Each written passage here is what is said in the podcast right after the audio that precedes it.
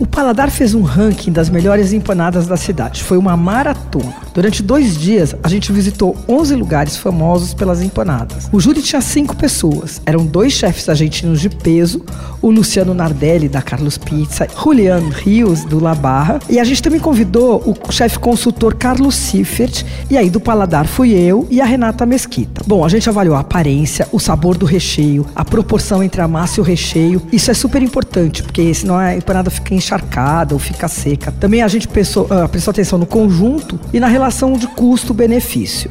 E é o seguinte, deu Martim Fierro por unanimidade. A empanada tem tudo que você espera de uma boa empanada.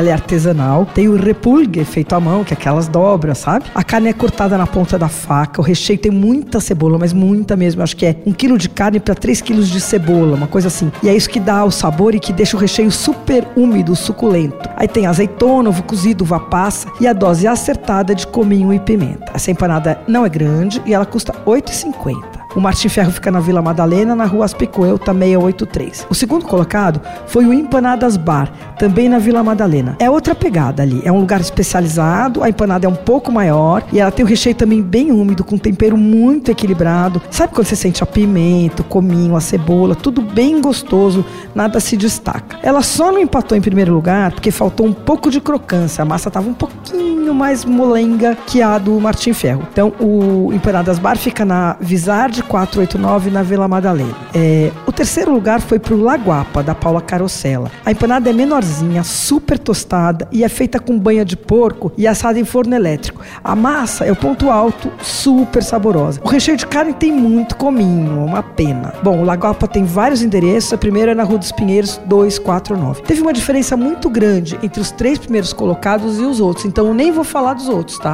Você ouviu Por Aí. Dicas para comer bem com Patrícia Ferraz, editora do Paladar.